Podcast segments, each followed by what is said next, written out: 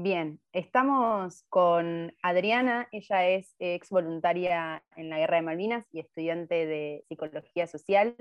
¿Cómo estás, Adri? Hola, bien, todo bien, gracias. Bueno, eh, bueno, teniendo en cuenta que ahora en estos días eh, se conmemora eh, el Día de los Caídos en Malvinas y, y, recordamos lo que fue la guerra, queríamos darte un espacio a vos, que fuiste ex voluntaria eh, y antes que nada, preguntarte, em, ¿cómo fue todo eso? ¿Dónde, ¿Dónde, fuiste voluntaria? ¿Cómo decidiste anotarte? ¿Cómo inició eh, ese proceso? Bueno, yo este, fui voluntaria en Punta Alta, este, en la base naval de Puerto Belgrano, eh, yo trabajaba de asistente dental en la parte de odontología y cuando terminaba mi horario de trabajo eh, cumplía la labor de voluntaria.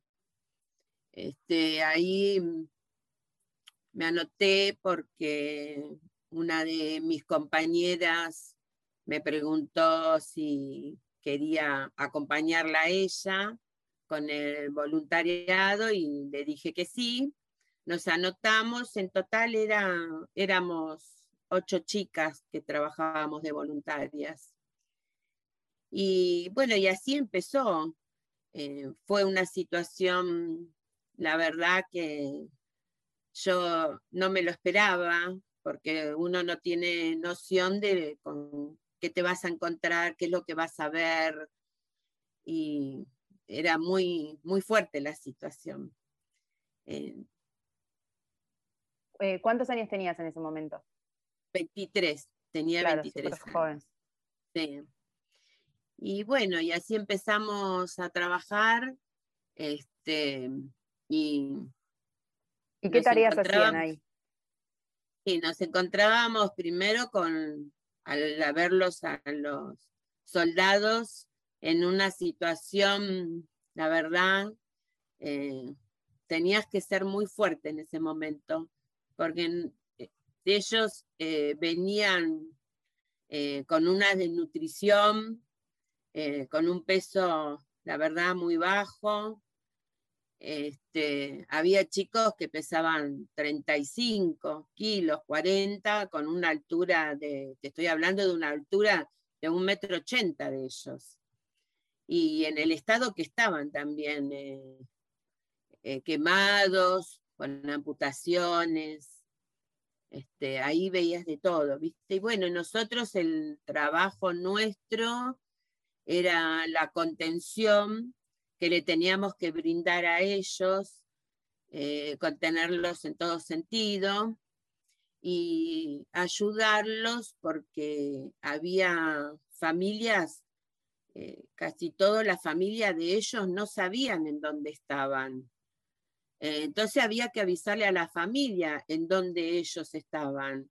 Y mm, había chicos que venían del Chaco, que vivían en pleno campo, que estaban acostumbrados nada más que a, a la cosecha del algodón, porque eso me quedó muy grabado, la verdad.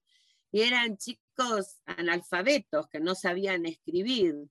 Entonces nosotros teníamos que escribir como una carta y después este, mandársela a la familia, eh, avisar, este, empezar a buscar a la familia que no era nada fácil porque estaban en pleno campo y llamar por teléfono, que llamamos a todos lados, en distintas provincias de donde eran ellos, o acá, chicos de acá de la capital, llamábamos a la familia y le avisábamos dónde estaban. Y bueno, nosotros hacíamos este, la labor del acompañamiento, de, bueno, de escribirle las cartas, de ubicar a la familia, de, este, de buscarle elementos, elementos de higiene, eh, no sé, después buscábamos eh, por la ciudad, gente en la ciudad, en los comercios, nos donaron un montón de cosas para ellos. En las casas nos daban este, eh, televisión para que ella tenga, para que ellos tengan en su habitación, tenían la televisión. Eh, después este, nos donaban en los comercios artículos de higiene, golosinas. Teníamos un depósito grande y ahí guardábamos todas las cosas que ellos necesitaban o querían, porque también les preguntábamos si querían alguna otra cosa y se lo buscábamos. Y todo fue, la verdad, todo fue gracias a la ayuda de la gente, de la gente de Punta Alta, de los comerciantes, de la gente que habitaban, este, la gente mismo que habitaba la ciudad, ¿no es cierto? Sí. Y bueno, después este, también las panaderías, bueno, son eran todas donaciones y, y nosotros ayudábamos este, a las enfermeras que ella tenían el rol de, curar, ¿no es cierto? No es el mismo rol que teníamos nosotras. Y lo ayudábamos a, afeitarlos. Eh, había chicos que tenían las manos este, con congelamiento y mm, teníamos que darle de comer porque no podían, no podían este, utilizar las manos. Mm. Eh, y nosotras estábamos este, guiadas por, por un padre que era el cura, el padre Luis Mancenido, este, que nos ayudaba porque la verdad que al mismo tiempo también necesitábamos una contención nosotras por la situación que vivíamos, que era muy fuerte. ¿Y cómo, eh, ¿y cómo las ayudaba? ¿Qué, ¿Qué, era lo que hacía? porque a veces yo, a mí me ha pasado muchas veces que he dejado de hacer lo que estaba haciendo y me iba este, a otro lugar y me ponía a llorar. Claro. Entonces él es como que nos apoyaba, nos hablaba, nos daba fuerzas para seguir, que a veces la necesitábamos un montón. Necesitábamos mucha fuerza para esa situación, porque una situación muy fuerte que a ellos los llevaban este, en ese momento cuando llegaban, en la situación que estaban, em, este, como es, los llevaban a quirófano y, a lo mejor, no sé, te venían, viste, la amputación de algún pie, de una pierna, situaciones muy fuertes. Y los padres, cuando llegaban, este, muchos padres se creían que llegaban y se lo llevaban, y no era así. Este, y entonces había que ayudar a los padres también, había que contener a los padres porque cuando veían a sus hijos, este, bueno, se ponían mal desde ya, ¿no es cierto? Claro, era un rol como de, perdón, ¿no? Eh, de mucha contención, ¿no? Sí. Donde ustedes contenían mucho a las familias, a los, a la familia, sí, a los chicos. Después a la familia había que buscar este, algún lugar en donde quedarse, eh, un hotel. Em, los mismos habitantes ofrecían sus casas, así que la familia también iban a las casas. Claro. Eh, también me acuerdo de un chico que, vivía en el Chaco, en el campo, que era de una familia muy pobre. Cuando vino la madre y la llevábamos al hotel, eh, tenías que explicarle, viste, del agua caliente, del agua fría, eh, este, y después juntábamos un montón de ropa para que le lleve a sus otros hijos. Bueno, la tarea nuestra era de todo, chicas, de todo hacíamos. Y teniendo en cuenta que ahí habían eh, ustedes como voluntarias, también enfermeras, ¿qué, es lo que pensabas del rol que, jugaron las mujeres en ese contexto? Eh, al margen de las, de las siete mujeres que, fueron a combatir a la isla, digo, después, en todo lo que sucedía eh, alrededor y en los marcos de contención, ¿qué pensás de, de eso, del rol que jugaron? Y el rol de la mujer este, en ese momento fue muy importante. Eh, por ejemplo, el nuestro como voluntaria eh, yo te hablo de, lo mío, de lo nuestro, como voluntaria, eh, fue muy importante, este, sobre todo para poder ayudar a las, a las enfermeras que tenían el rol de, curar y era muy diferente al nuestro. Este, que nosotros teníamos que el acompañamiento hacia los soldados, eh, la contención del cariño, del afecto, y, bueno, y ayudarlos en todo sentido, ¿viste? Claro. Ese, el rol fue muy importante, el de las voluntarias. Sí. Y, cuál es tu opinión eh, sobre la problemática de Malvinas? Eh, ¿Pensás igual ahora que en ese momento cambió algo? Yo creo que mm, el pensamiento de antes era diferente a lo de ahora por ejemplo, el mío, ¿no? Sí, eh, sí, sí, lo que, tu opinión. Sí, mi opinión, este, yo en esa época, con, mis 23 años, nosotros sabíamos de Malvinas por lo que nos enseñaban en la escuela. Hmm. Eh, por lo que nos enseñaban en la escuela y nada más. Uno, eh, de esto de Malvinas, de la ocupación del Reino Unido viene de 1833, pero uno eh, lo único que piensa es lo que te enseña en la escuela, nada más. Ahora, después de, la guerra de Malvinas fue todo muy diferente, este, con respecto a la soberanía.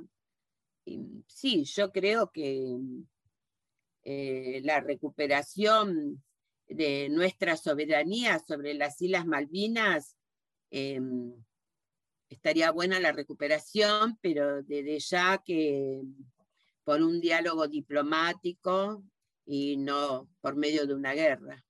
Totalmente. Totalmente porque yo creo que esta guerra, la verdad que fue una guerra muy triste. Este, a mí por medio de una guerra no me gustaría, así que... Totalmente. Por, medio del diálogo Claro, sí, obviamente se, requiere buscar eso, ¿no? Como el diálogo y poder, eh, nada, obtener las Malvinas porque son argentinas.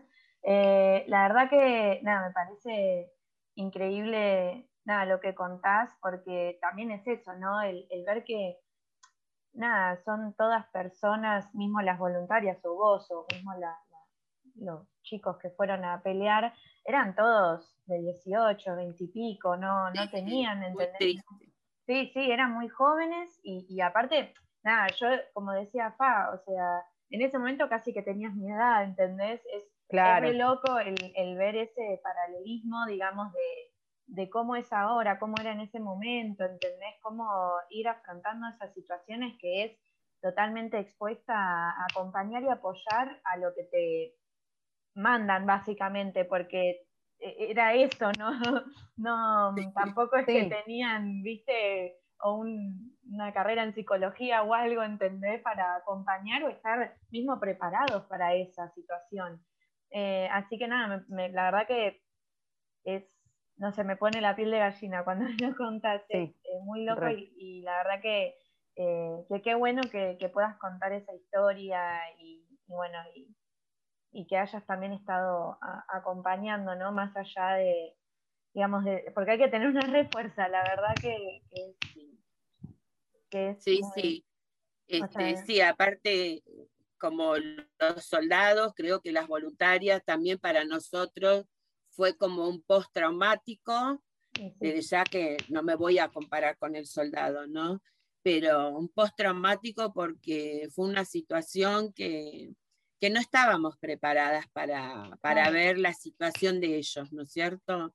Y a mí me, me, costó un montón, este, me costaba mucho al principio hablar del tema porque empezaba a hablar del tema y me ponía a llorar y, y bueno, este, también, eh, chicas, les comento que yo conocí a mi marido ahí, mi marido es combatiente de Malvinas, Mira. Este, así que si algún día quieren hacerle un reportaje.